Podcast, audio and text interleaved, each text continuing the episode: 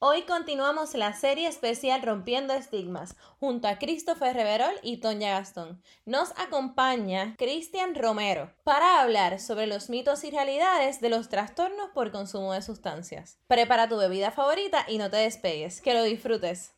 Café con Brillo nace del deseo de conectar, motivar y educar. Me acompañarán profesionales, colegas, amigas y amigos que compartirán sus conocimientos y experiencias de vida para nutrir. Hablaremos de todo con el fin de psicoeducar y evocar preguntas. Será un espacio libre de juicios y constante aprendizaje, donde también se fomentará la importancia de cuidar la salud mental.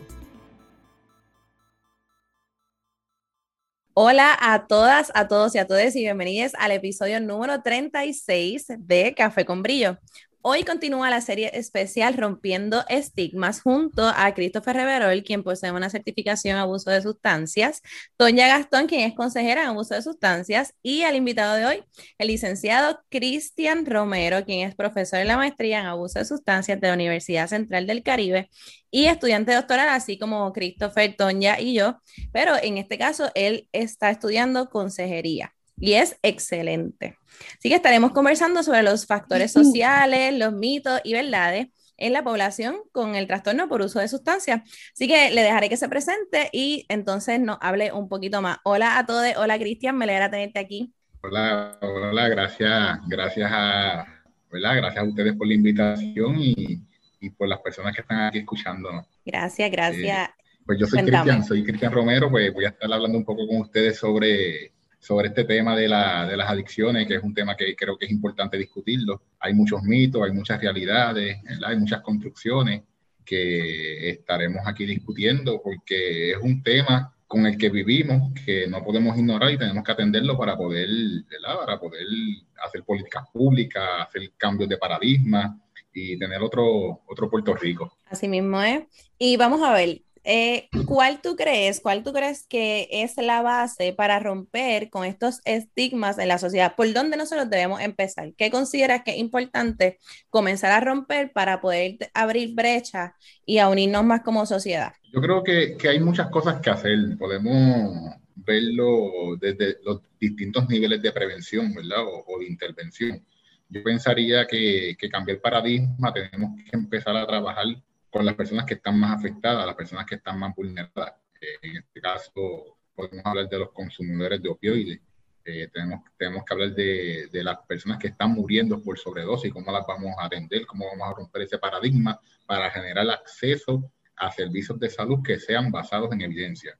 Eh, es un dato que en Puerto Rico tenemos un pobre acceso a, a los servicios de, de, salud de las personas que viven y experimentan trastornos por uso de sustancias y generar acceso hacer cambios de política pública, cambiar las leyes dirigidas a la atención de estas personas va a ser algo primordial, ¿verdad? Desde la regulación de los mercados de drogas, desde el acceso a, los materiales con los que se consumen sustancias. Podemos hablar también de la parte educativa, en cómo vamos a crear un currículo con perspectiva de, conocimiento conocimiento en la parte de los trastornos por uso de sustancias mi experiencia como profesor a nivel graduado y subgraduado ha sido que muchas veces los estudiantes, cuando empiezan a conocer sobre las drogas, es en la universidad. Y quienes conocen antes de llegar a la universidad han conocido por experiencias individuales y personales que han tenido en sus comunidades. De ahí, ¿verdad? De ahí construyen un montón de mitos sobre, sobre, sobre la sustancia, pero esto hay que cambiarlo. La persona los jóvenes, los niños deben de tener información valiosa, información basada en evidencia sobre, sobre la droga. Y las drogas se pueden estudiar en las clases de estudios sociales, en las clases de historia, en las clases de, de español, en la clase de ciencia, en la clase de inglés. No importa el curso que nosotros podamos estar eh, ofreciendo desde la educación primaria o, o universitaria, el tema de, de la droga es uno que, que marca eh, un hito en, nuestro desarrollo como persona. Así que entonces tú consideras que es la educación por donde nosotros debemos comenzar. Christopher, no sé si iba a decir algo. Sí, partiendo eh, todo esto que Cristian ha traído y uniéndolo a lo que trae de la parte de la educación, entonces me lleva a mí a preguntarme cuán importante o qué rol juega entonces el lenguaje dentro de esta población? El lenguaje dentro de esta población y de todas las poblaciones. El lenguaje es una construcción social, ¿verdad? Nosotros construimos lenguaje para apoderarnos de, cosas que estamos experimentando, pero también para generar estigma sobre, sobre lo que viven y las experiencias que viven las personas. El, el, el, el trastorno, los trastornos por consumo de sustancias está marcado y está mediado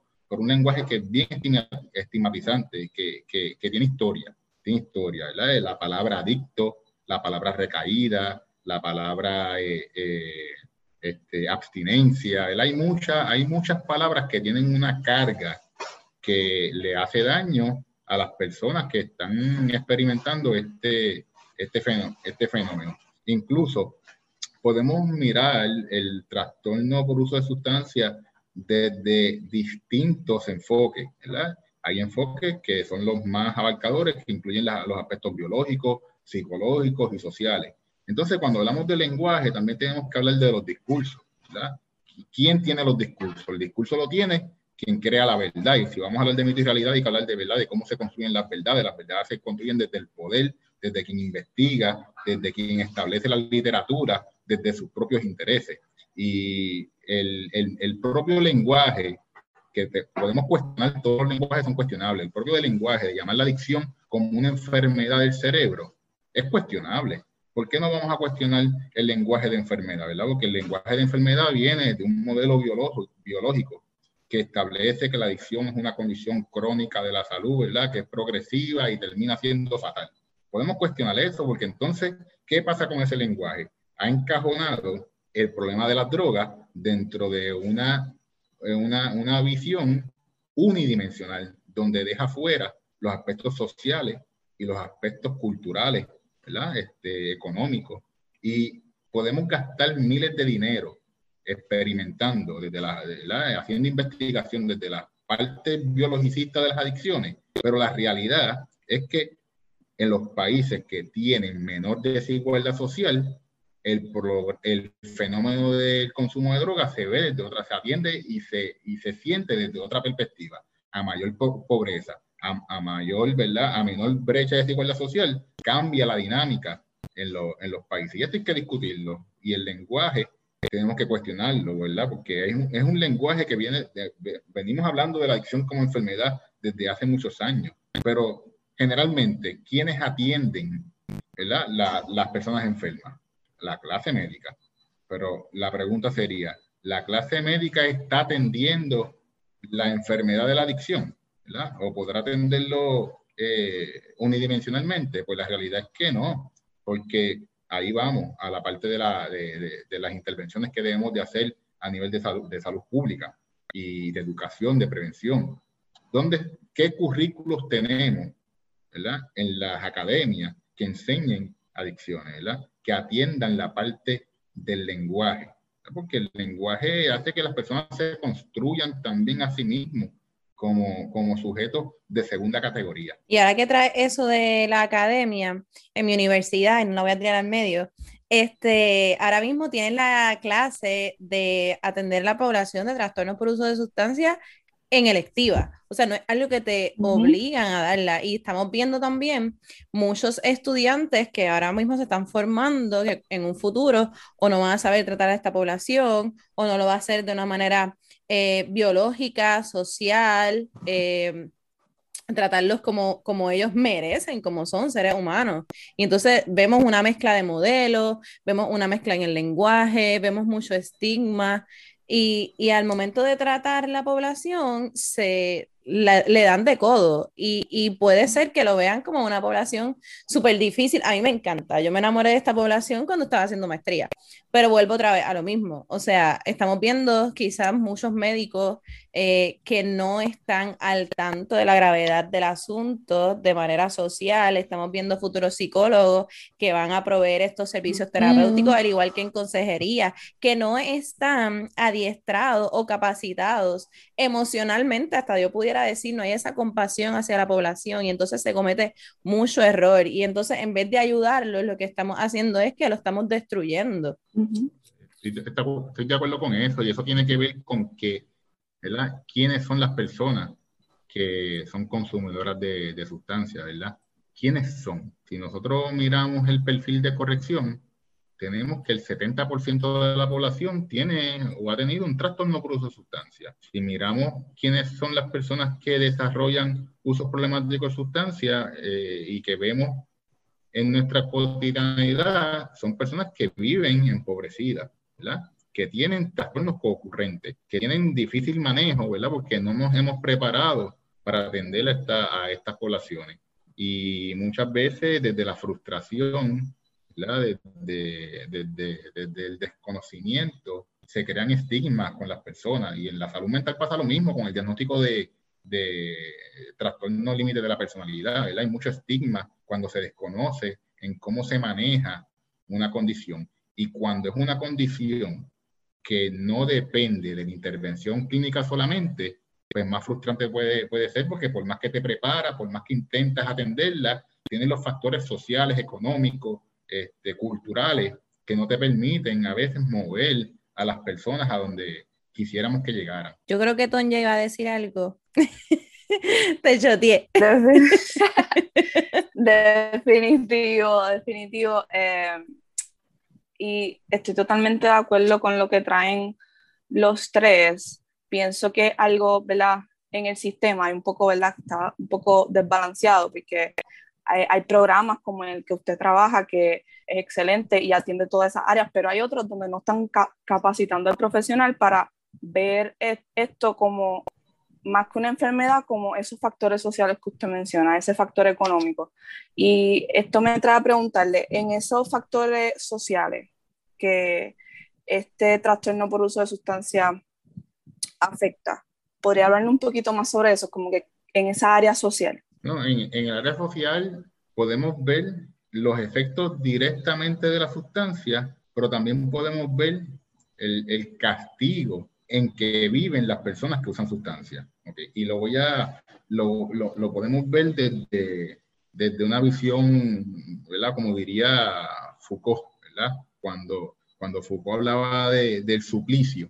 ¿Qué hacían con el suplicio, ¿verdad? en cómo se generaban los castigos sociales en que cogían, iban a la plaza pública, ponían a la persona que cometió un delito frente a todo el mundo, le enjuiciaban allí, había unos verdugos que lo decapitaban, los torturaban, pero era para que la comunidad viera lo que pasaba cuando se cometía ¿verdad? un acto inmoral una conducta no deseada.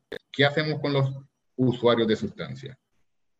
Les permitimos que vivan en condiciones infrahumanas, ¿verdad? Pero ¿para qué? Para que cuando andemos por ahí les digamos al nene, mira lo que pasa con los que usan droga, mira cómo terminan, ¿verdad? Ese es el suplicio que los ponemos a vivir en esas condiciones para reforzar eh, la maldad que tiene y la inmoralidad que tiene el uso de sustancias. Porque no hace sentido en una sociedad que el ser consumidor de sustancias, el tener un trastorno crónico de la salud, te haga un sujeto de segunda categoría, que te reste derecho la que te reste oportunidades, que te reste eh, dignidad.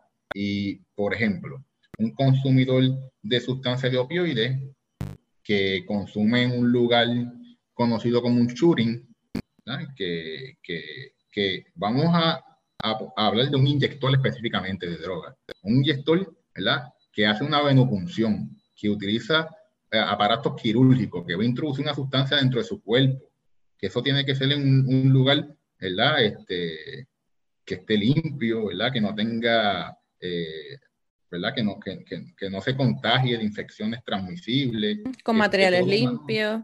Con materiales, pero no.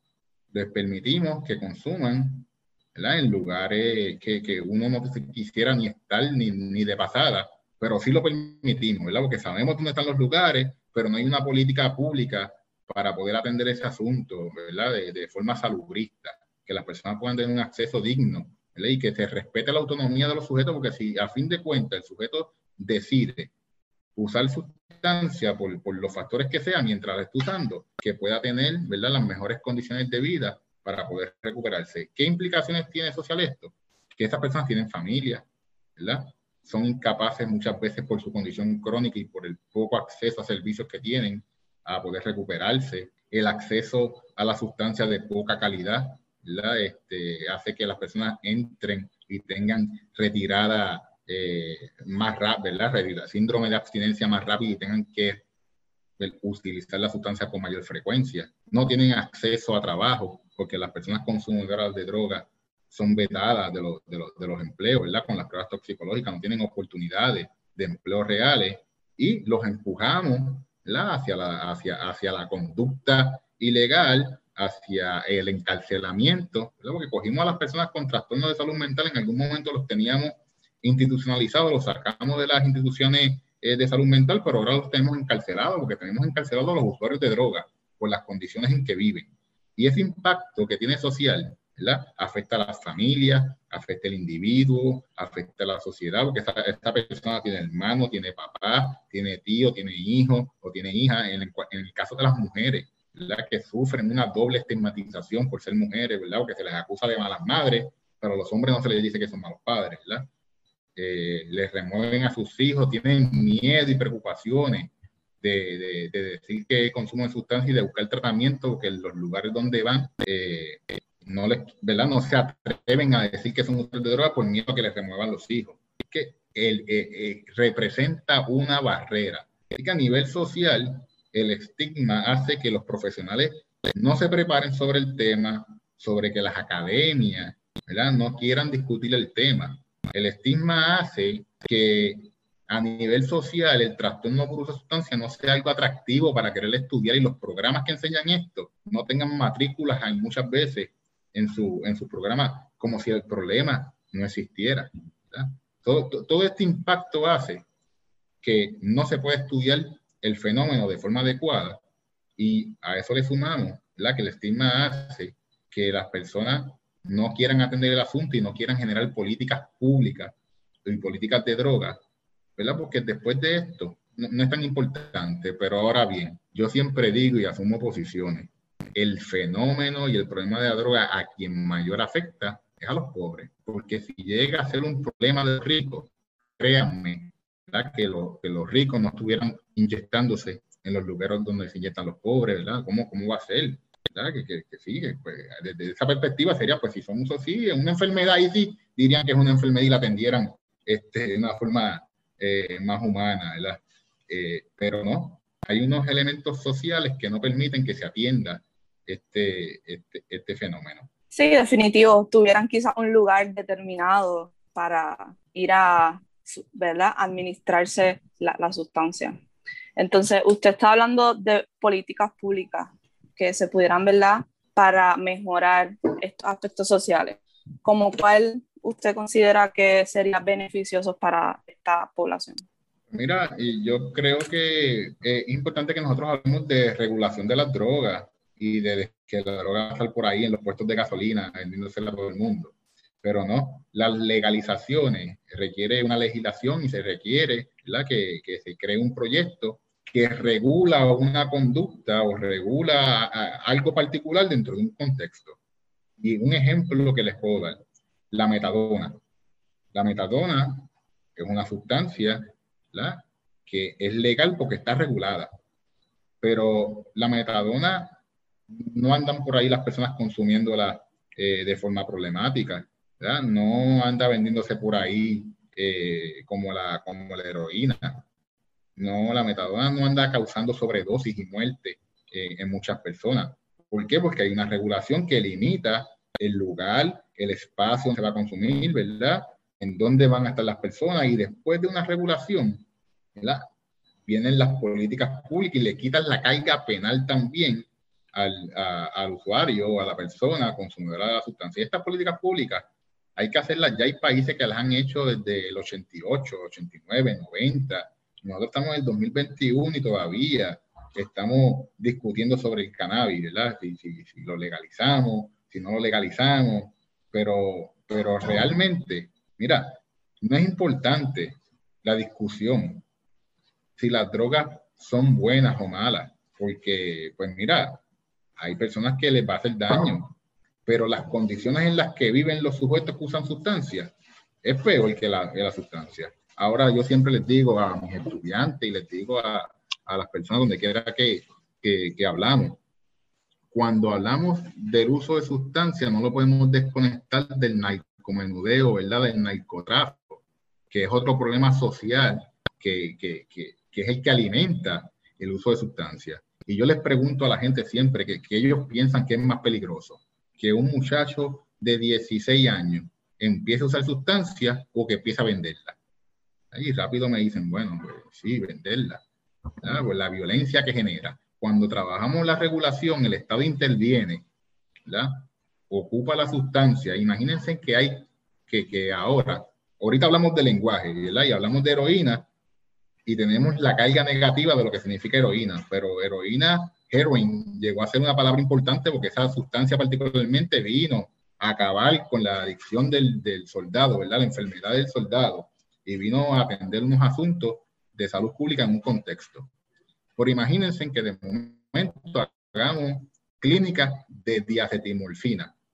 La diacetimorfina es el nombre científico de la heroína. Y posiblemente si le llamamos así clínica de diacetimorfina, pues no tendría la connotación del lenguaje, y la gente no se opondría y, la recibiría. Y en esas clínicas donde la persona llega, tiene sus materiales limpios, su cúquel, su jeringuilla, su, su parafernalia, ¿verdad? Tiene su sustancia, consume y allí consume y después se come un sandwichito y le dicen que le toca después con el consejero, con el psicólogo a verse. Y si entonces se siente mejor, si tiene una sobredosis, el enfermero le da eh, el medicamento para revertir la sobredosis este, creamos microempresas que los ponemos a trabajar. La persona no necesita conseguir dinero porque el Estado se la está dando.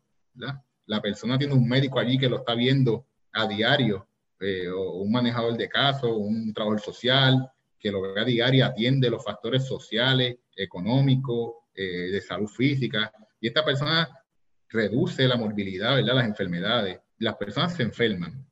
¿Qué pasa? Obtienen el, el plan médico del, de, la del Estado y les cuesta más al Estado no atenderlo.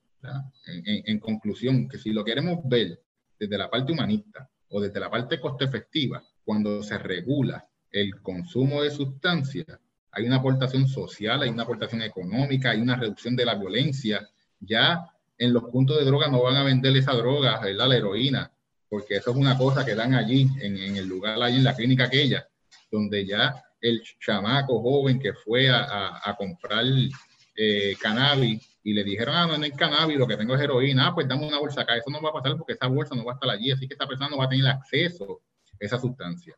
Y tiene un impacto grandísimo.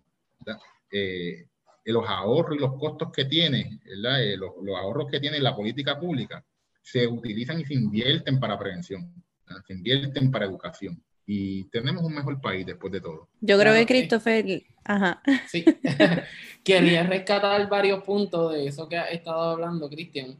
Y me parece que, como has dicho, para comenzar a trabajar esta parte de políticas públicas, hace falta específicamente en las academias, eso, que, que se comience a promover esa educación, que el curso de psicología de las adicciones no sea quizás un curso electivo, que el estudiante se prepare para tener estas rotaciones, porque muchas veces pues sí nos preparan en, comenzamos quizás con pacientes con trastornos un poco más leves, como quizás lo que son una depresión, quizás atendiendo ansiedades, luego quizás nos llevan a un nivel un poco más fuerte y nos mandan a centros donde podemos tener experiencia con pacientes que sufren de esquizofrenia y otro diagnóstico. Sin embargo, eh, los centros donde se atienden el trastorno por consumo de sustancias, pues es opcional. Eh, si no hay más ningún centro, pues ahí es que yo te envío y ahí es donde empiezan también estas dinámicas que promueven el estigma, porque si yo como estudiante no conozco de la población, eh, adicional a no conocer de la población, nunca pues se me inculcó el, el querer atender a la población, el conocer de eso, pues no lo voy a hacer con amor, quizás no me va a interesar y pues voy a dar un servicio, pues mira, necesito las horas, estoy aquí, pues tengo que hacerlo. Y eso promueve esa parte del estigma.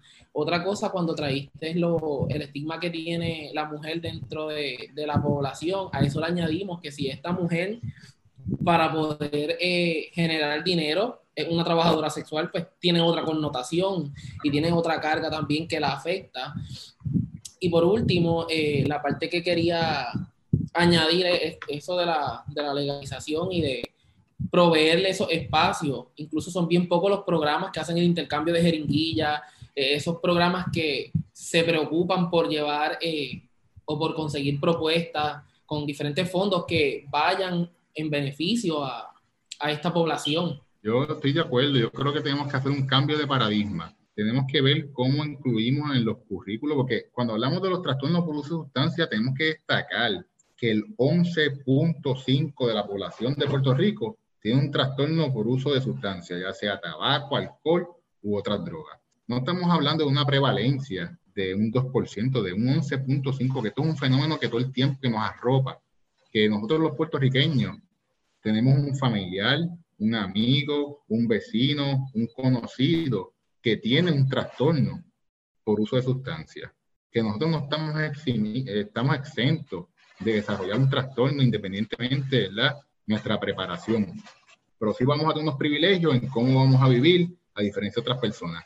Pero cuando uno mira los currículos de enfermería, de trabajo social, de medicina, cuando miramos los currículos de psicología, de consejería, casi siempre los cursos de, adicciones son electivos, son electivos y también podemos contar con algunos cursos que podemos mirar, ¿verdad? El, el contenido y es un contenido prohibicionista, ¿verdad? Eh, con, con, con, una mirada de ajusticiar la conducta y no de crear soluciones para atender el fenómeno.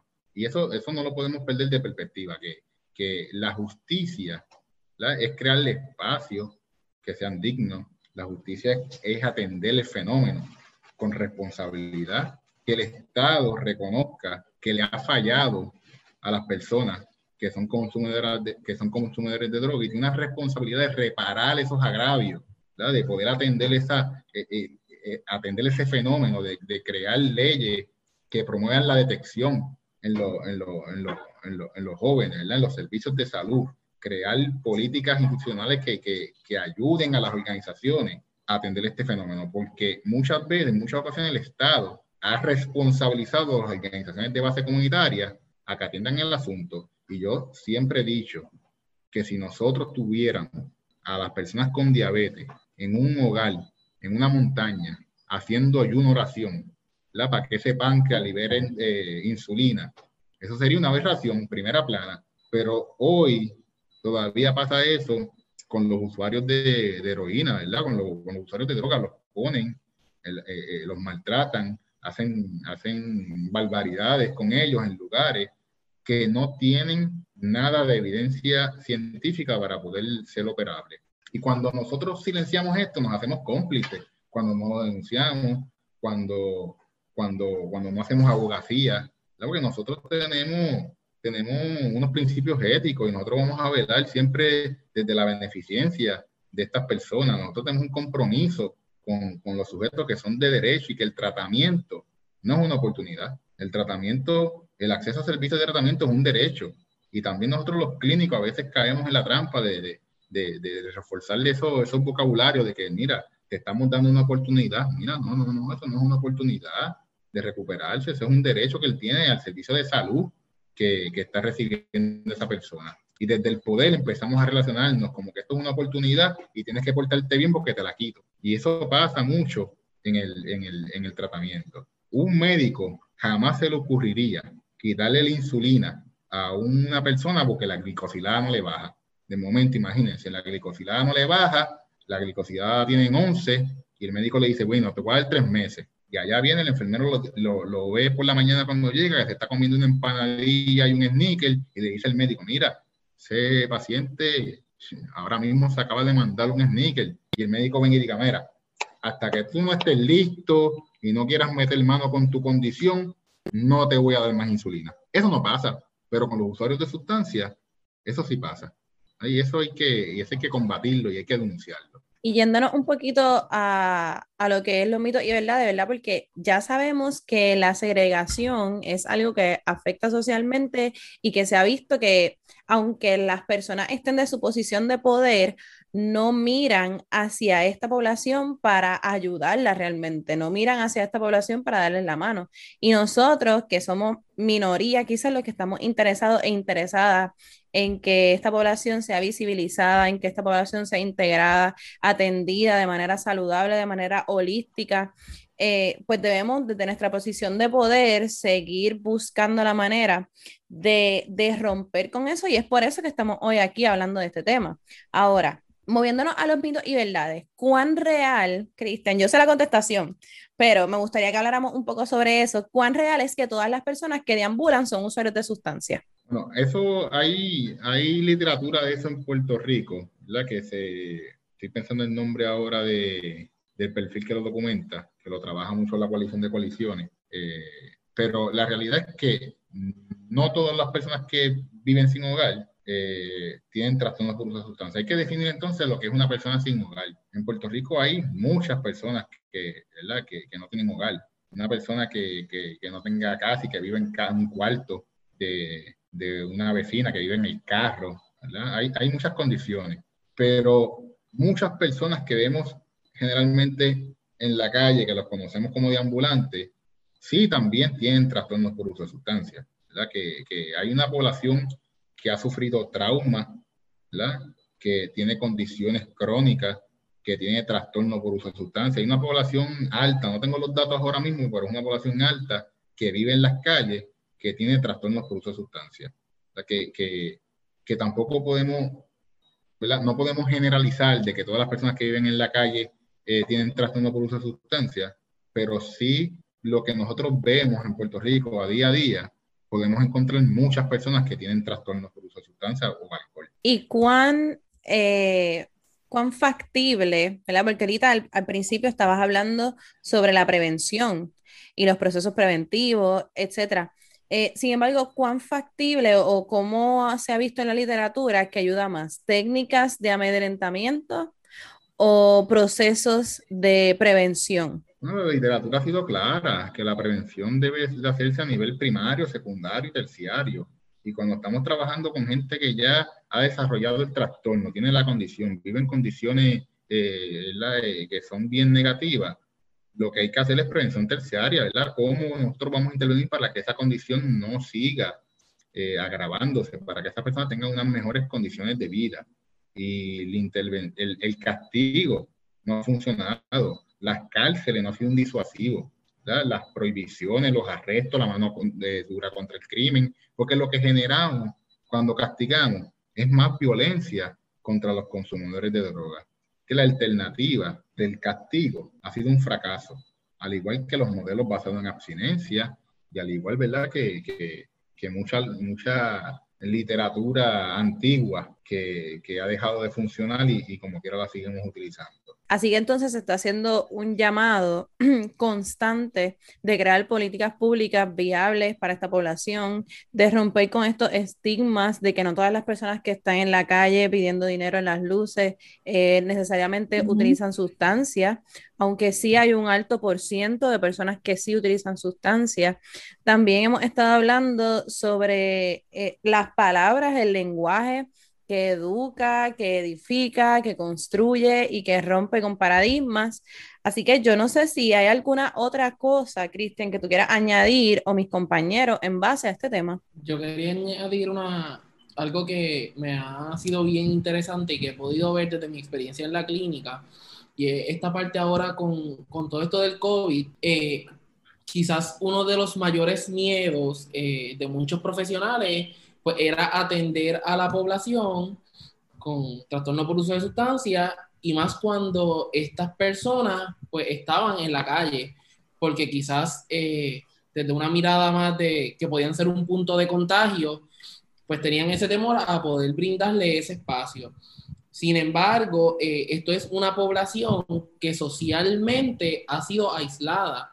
O sea, pues nosotros hablamos de distanciamiento físico, pero esto es una población que por años incluso mucho antes de la pandemia, ha vivido en un, en un distanciamiento social, no físico, social. O sea, aislado, de que si hacemos una actividad para brindarle X servicio, la actividad no se va a hacer en la misma plaza del pueblo, porque es que eso no se puede ver en el pueblo, porque eso no, no, no es lo lindo, no es lo vistoso.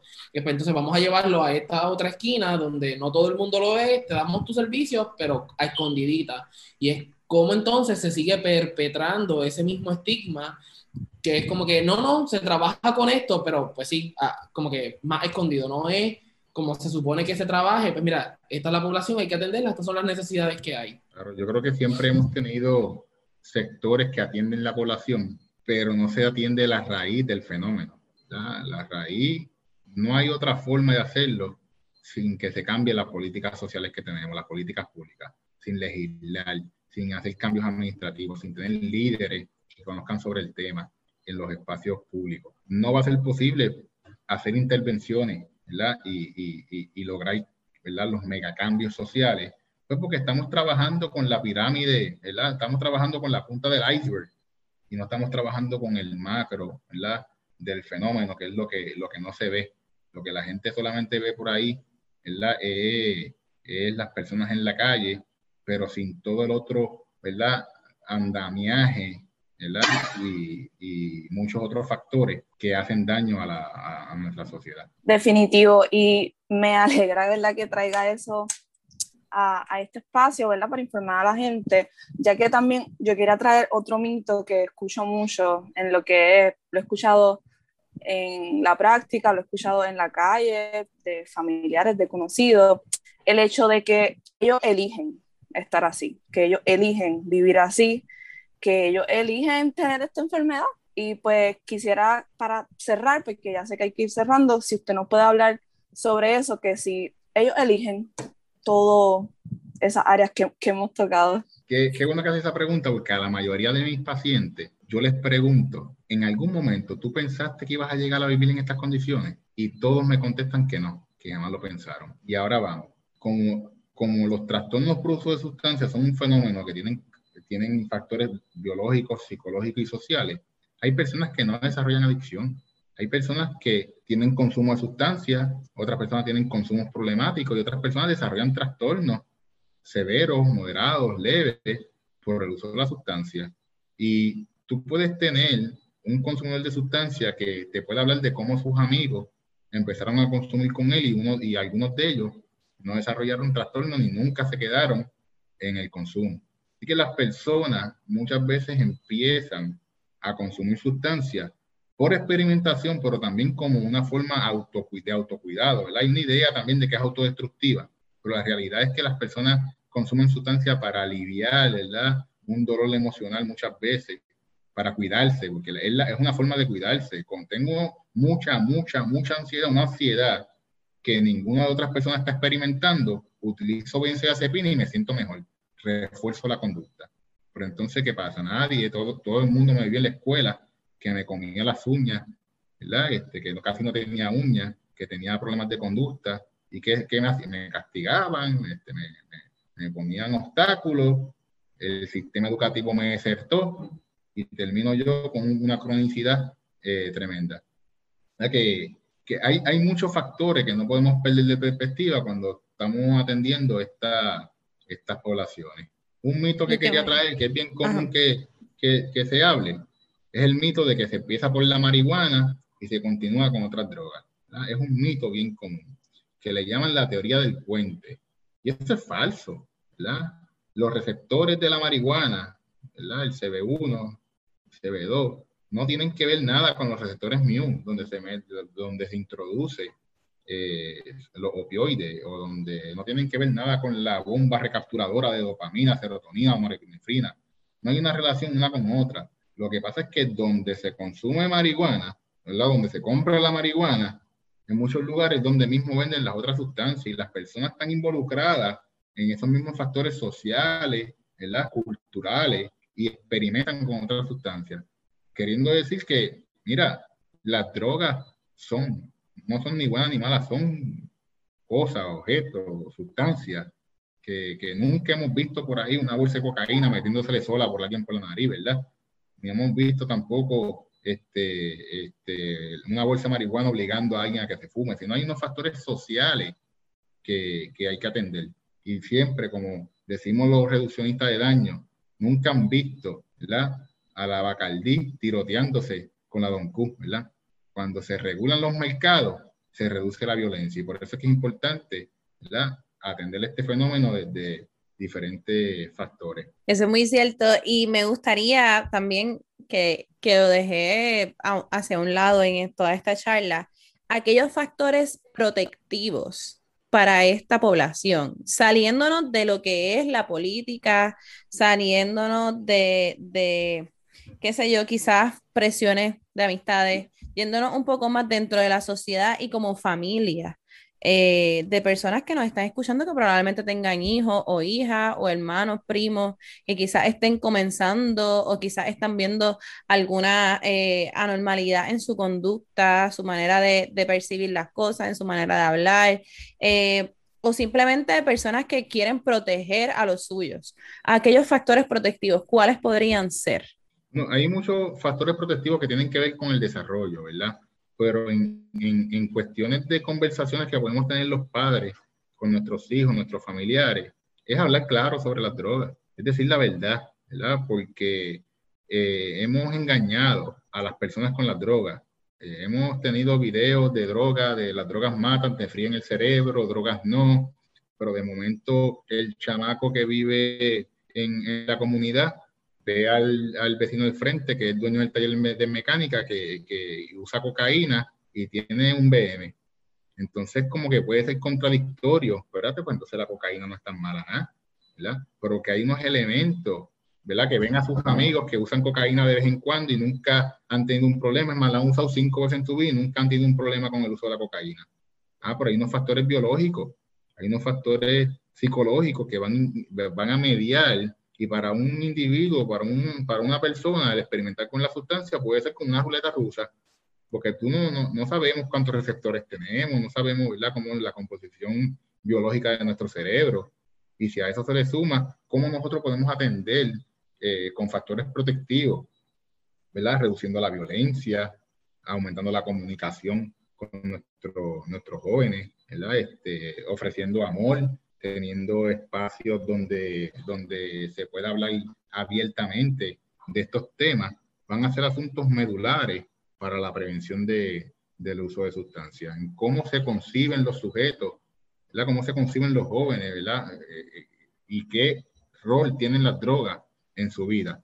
Hay muchas creencias y muchos mitos, por ejemplo, hay creencias de que jóvenes usan la, la, la pastilla, las percocet, para tener eh, mayor rendimiento sexual con los opioides. Pues entonces hay que ver cómo están construidas las masculinidades de nuestros jóvenes que piensan que una relación sexual debe durar dos horas, ¿verdad? Una hora y tienen que consumir una sustancia para, para tener, ¿verdad? Todos esos asuntos, hay que ver esos mitos, ¿verdad? Y esos discursos que tienen nuestros jóvenes por los que experimentan eh, interés en usar las sustancias para poder abordarlas y poder atenderlas.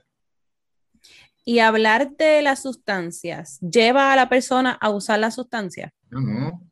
Eso es el mismo discurso también que se tiene con el sexo, ¿verdad? Con los condones, darle condones a las personas para que use, tengan relaciones sexuales. No. Hablar de la sustancia es que las personas tengan el conocimiento y que si van a tener un espacio donde tienen probabilidad de consumir, puedan consumir o no consumir con la mejor decisión no con mitos, ¿verdad? Este, muchas historias yo tengo de personas que han consumido heroína y que consumieron tres, cuatro días corridos y de momento empezaron a sentirse mal y vino un amigo y le dijo, tú lo que estás enfermo, usa otra bolsa tu vida cómo se te quita.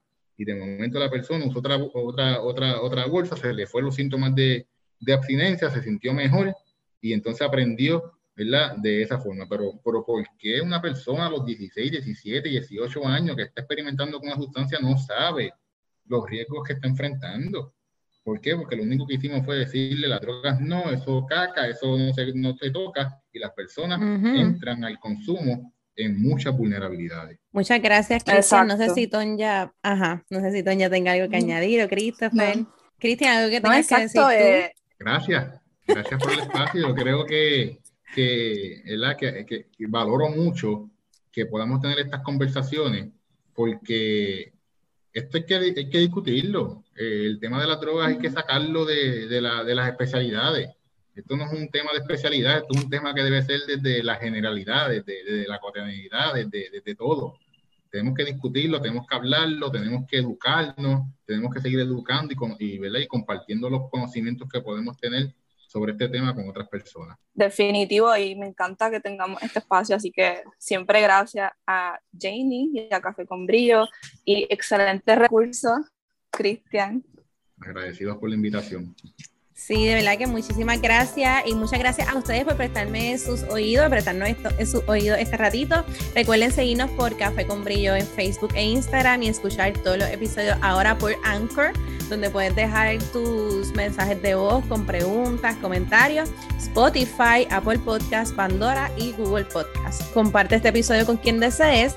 Muchas gracias nuevamente y seguimos el próximo martes con la serie especial Rompiendo Stigmas donde hablaremos sobre el trastorno por consumo de sustancias en adolescentes. Cuídate. Bye bye. Gracias.